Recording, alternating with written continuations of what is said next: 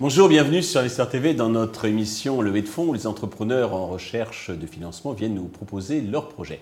Aujourd'hui, c'est Jean-Philippe Compin, le président fondateur d'Aguasmart que nous recevons et il a développé une technologie qui permet de rendre potable toutes sortes d'eau. Jean-François, bonjour.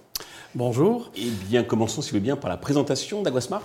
Alors écoutez, j'ai eu l'idée de créer Aguasmart il y a de ça une dizaine d'années, ayant vécu en Afrique, Amérique du Sud et Asie pendant de longues années. Et je me suis aperçu que dans les endroits isolés sans énergie, les gens n'avaient pas la possibilité de boire de l'eau potable à des coûts raisonnables. J'ai donc eu l'idée de résoudre une équation à deux inconnus. De quelle énergie renouvelable ai-je besoin pour rendre potable de l'eau de mer, de l'eau saumâtre ou de l'eau de forage?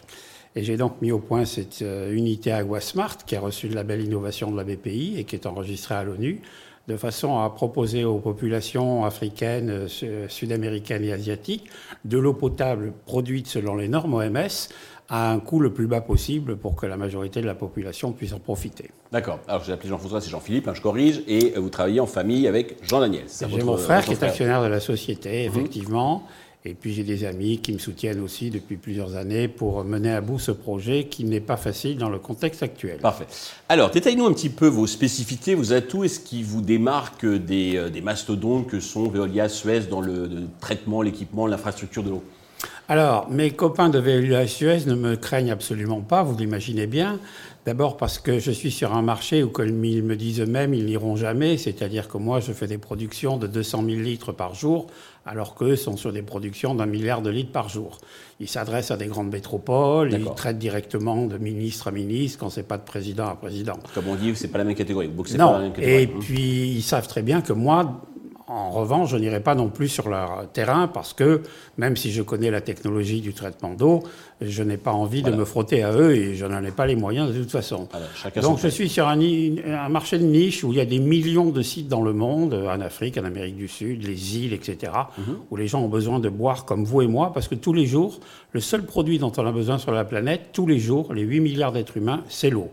Vous pouvez vous passer de vin rouge, de champagne, de Ferrari, de caviar. Vous ne pouvez pas vous passer d'eau. 75% de votre corps, c'est de l'eau. 75% de la planète, c'est de l'eau. Et la molécule H2O se retrouve dans tout ce qui nous entoure. Les mobiles, les voitures, le bâtiment, les avions, tout. Sans eau, pas de vie.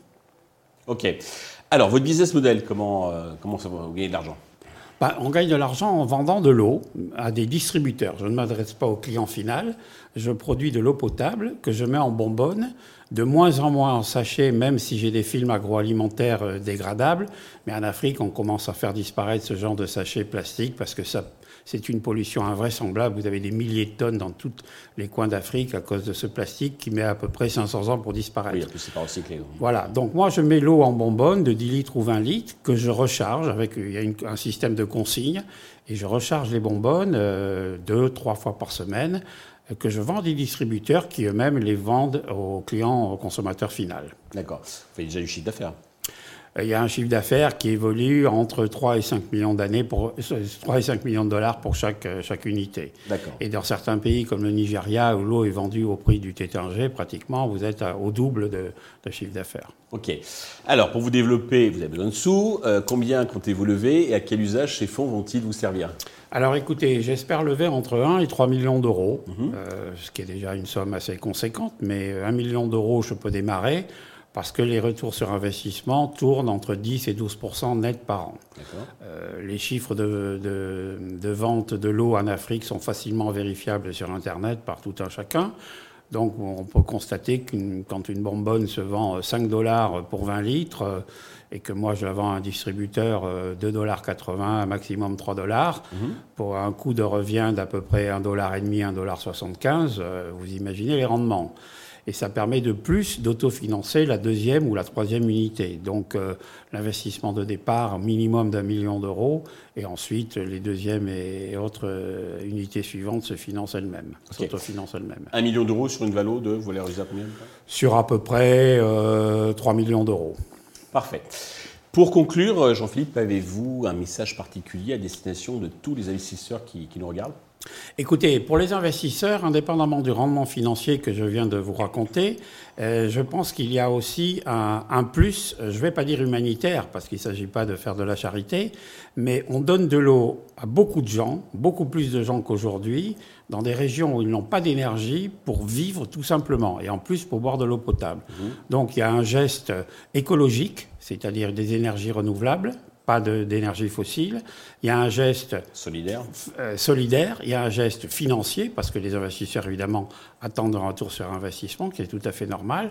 Donc ces trois facteurs mis bout à bout, je pense qu'un investisseur raisonnablement peut tenter l'aventure, si je puis dire. Ok, merci d'être venu présenter donc ce projet. Tous les investisseurs intéressés par ce projet peuvent contacter directement Jean-Philippe ou bien contacter la chaîne qui transmettra, comme vous le savez, les coordonnées. Merci à tous de nous avoir suivis. Je vous donne rendez-vous très vite sur Investisseur TV avec un nouveau projet dans lequel investir.